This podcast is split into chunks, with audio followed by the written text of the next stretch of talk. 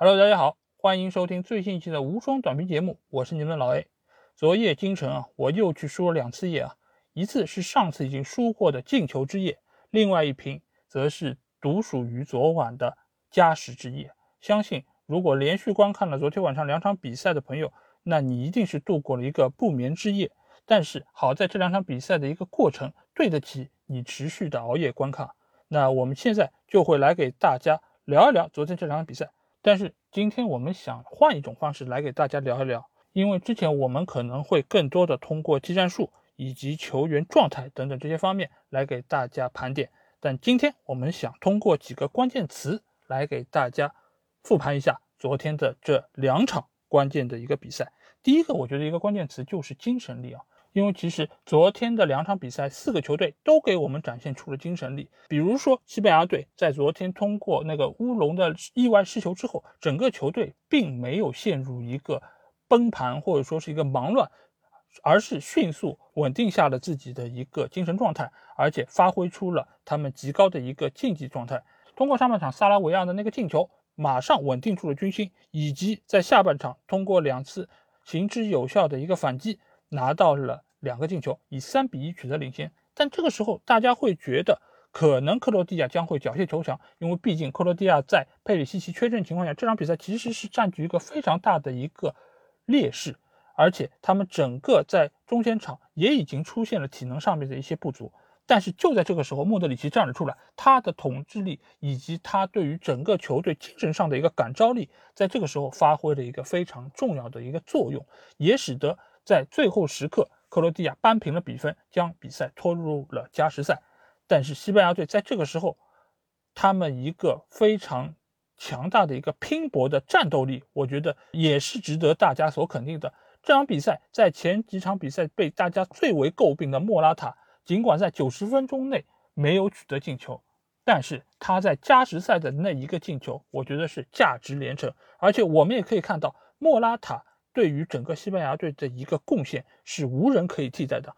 这场比赛只有他在加时赛的下半场仍然可以爆发出极强的一个爆发力，去冲对方的后卫，甚至不惜让对方的后卫在禁区内对他有一个报复性的犯规。所以莫拉塔，即便他的把握机会能力确实是有所欠佳，但是他仍然在这场比赛中给我们展现出了一个极好的一个竞技状态。那另外一方面，我们可以说到，就是法国队这场比赛，在整场比赛法国都占据一个极大优势的情况下，瑞士队接连受到了打击。一个是他们的点球没有罚进，而且马上就被本泽马打入两个进球，以一比三落后。但在这个时候，瑞士队他们也并没有放弃，因为他们知道，他们一旦放弃，这将是他们最后的十几分钟。所以，整个瑞士队开始调兵遣将，他们迸发出了极强的一个战斗力。抓住了法国队后防线上的一些问题，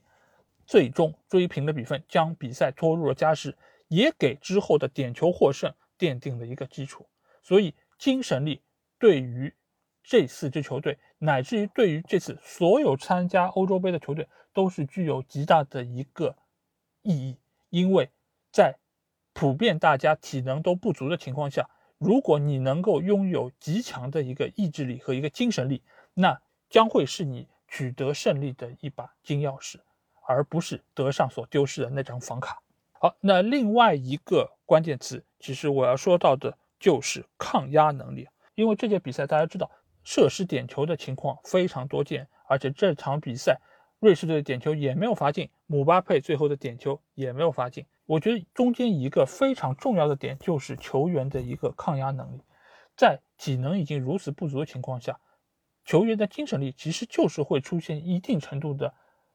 缺失和松懈，在面对点球这么一个需要极大抗压能力的一个局面之下，你怎么能够稳定住自己的心绪，把球打进，其实就是一个非常难的事情。这件事情上，C 罗给我们上了非常好的一课，因为只有他在点球多于一个的情况下全部命中，所以姆巴佩在这场比赛中。尽管他也给我们奉献出了非常好的一个竞技状态，但是他离真正的比肩梅罗的这种球王的地位还是差得非常远。如果他没有办法在精神层面上更上一层，我觉得他的上限可能也就是内马尔这样的一个程度。但是我觉得，如果说要把今天输球的锅都扣在姆巴佩一个人身上，我觉得是不公平的，因为他还非常年轻，他还需要非常多的时间来历练他，他也需要经历更多的大局面。毕竟他目前效力的大巴黎还很少有机会经常出现在大赛的决赛中，所以他如果想要能够再上一个台阶，转会去到一个更大的豪门球队，我觉得是势在必行的。另外一个关键词其实就是最好的球队输了，呃，因为这句话其实非常有名啊，因为最早是出自于穆里尼奥的口中，但我其实觉得这句话从不同的人嘴里说出来，其实代表的是不同的含义。如果这句话是通过输球方的对手说出来，那我觉得这体现的是一种风度。那你如果这句话是输球者本人说出来，我觉得这是一个托词。那如果这句话是由球迷说出来，那我觉得这个是对于输球球队最大的一个赞扬。那这个球队其实就是昨天晚上法国队，因为法国队尽管是输了球，但是我一点也不觉得他们的表现糟糕。当然，他们有他们的问题。因为没有问题的球队，他当然不可能失利。但是昨天的法国队仍然是最好的球队，因为比赛一定是有赢有输。但是我并不觉得你多罚进了一个点球，就和你之前的技战术层面，或者说你整个球队的一个精神层面会有非常大的一个区别。法国队在昨天给我们体现出的中前场的能力，包括博格巴那脚惊天的远射，以及本泽马那一个。连停带过的那个进球，我觉得真的都是精彩异常。这种表演，即便是你看惯了欧洲五大联赛这种精彩的对决，你仍然是会为他们击节叫好。你甚至会觉得，这样的博格巴真的是曼联的那个博格巴吗？他在中前场的那一种穿针引线能力以及主导局势能力，真的就如同他进球后做出的那个庆祝动作一样，有一点乾坤大挪移的这种感觉。我觉得真的是昨天他是整个比赛场上最大的一个指挥家，当然，最后的那个失球跟他也不无关系啊。他重现了在曼联曾经无数次出现过的中场被对方的前场球员断球，然后发起反击，以及最后失球的这么一个场景。但是瑕不掩瑜，博格巴仍然是昨天法国队内最好的一个球员，所以我要把足球无双的今日之星给到博格巴。尽管昨天他没有办法带领法国队获得胜利，但是我觉得他已经给我们奉献出了整个世界上最好的一个演出。我觉得这一场比赛直接能够让他的身价多涨五千万吧，我觉得应该是可以的，能够给这样的评价。另外一方面来说，我觉得如果说是最好的球队输了，其实它有另外一个引申的含义，就是胜负并不能用来直接评价球队。就像我说的。不是说你最后点球大战你多罚进一个点球，你就说这是一个更好的球队，或者说你没有罚进这个点球，你就是一个更差球队。因为球队的水准就在那里，不增不减。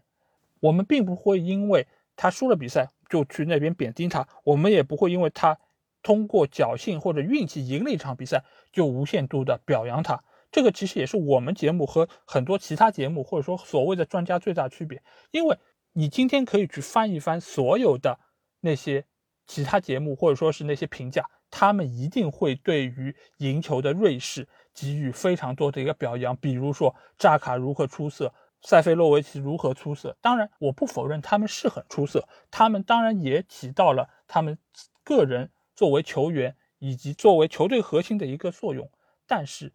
瑞士的赢球并不仅仅因为这个，而是法国队的运气非常的糟糕。如果金斯利科芒的那一脚远射打中的不是横梁呢，如果之前法国队能够有更多必进球机会，能够把握住一次呢，那结果一定就会不一样。但是其实整个法国队在这场比赛中体现出来的这种战斗的意志，以及他们打出来的内容，其实没有任何的区别，只是可能他们不是运气更好的那一方，包括在点球大战中。雨果·洛里扑出了一个点球，在九十分钟内，但是他在点球大战没有扑出任何点球，也使得球队没有办法获胜。这个其实就是运气，或者说这个就是足球的一部分。但是我并不会因为瑞士队赢了，我就说瑞士队是更好的一方，反而我觉得法国队虽败犹荣。那另外一方面，我觉得最后一个我想提到关键词，其实就是最精彩的比赛。为什么我会这么说？我觉得法国队对瑞士这场比赛，可能是有史以来欧洲杯最佳比赛。为什么这么说？因为它其实具备了一部好莱坞大片的所有元素。第一，弱队胜，而弱队胜代表什么？弱队胜代表了励志啊，对吧？这个元素其实也是非常多电影所非常喜欢表现的一个特点。就是弱队通过自己的努力，不屈不挠，顽强拼搏，获得了比赛胜利，这是一个励志的元素。另外一方面就是什么？强者败，强者败，它有一个什么样的一个因素呢？就是悲情啊，因为其实所有的人都会非常喜欢看到强者失利之后的那种落寞的眼神，包括比如说项羽乌江自刎啊，这种所谓的真正的强者在经历了一个非常波澜壮阔的一个经历之后，最后落败。这个其实也是会让非常多的人潸然泪下，但是其实这场比赛最大的一个看点是在于它有非常多的一个反转啊。其实前两年有一部非常有名的西班牙影片啊，就是叫《看不见客人》。这部片子其实在影片质量上来说是非常一般的，但是就是因为它在最后有多个反转，所以这部片子在我们这儿的评价会非常非常高。所以观众其实是非常愿意看到这种。所谓的反转的，就像昨天的这两个强队，他们在三比一取得领先情况下，而且在各方各面都形势一片大好的情况下，被相对不被看好的球队追平了比分。尽管西班牙队能够熬过来，但是法国队最终被淘汰，仍然是会被大家会看作这是一个非常经典的被逆转的一个比赛，也一定会被大家所津津乐道，甚至于有人说这就是剧本。那如果说，你真的把整个比赛看作是一部电影的话，那我真觉得这可能就是剧本，只不过这个剧本不是人为写作的，而是上帝写作的。